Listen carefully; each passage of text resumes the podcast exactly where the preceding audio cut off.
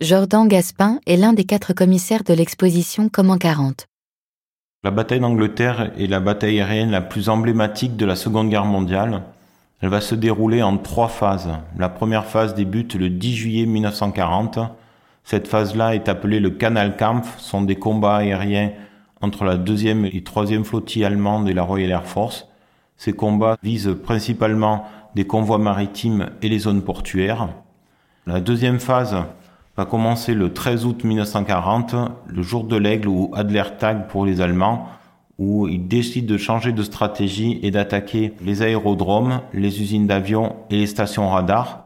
Lors de cette euh, phase de la bataille d'Angleterre, 13 euh, Français libres vont participer euh, au combat aérien, dont notamment Henri Bouquillard, qui sera membre de l'Ordre de la Libération et tué en combat aérien en 1941. Et la troisième phase va commencer au mois de septembre 1940 où Hitler va décider une nouvelle fois de changer de stratégie et de bombarder les villes anglaises. Ça va être le début de ce qu'on appelle le Blitz et euh, face en fait aux nombreuses pertes de la Luftwaffe euh, lors du bombardement de Londres, Hitler va décider d'annuler l'opération Lion de mer qui était l'invasion de l'Angleterre par les troupes allemandes.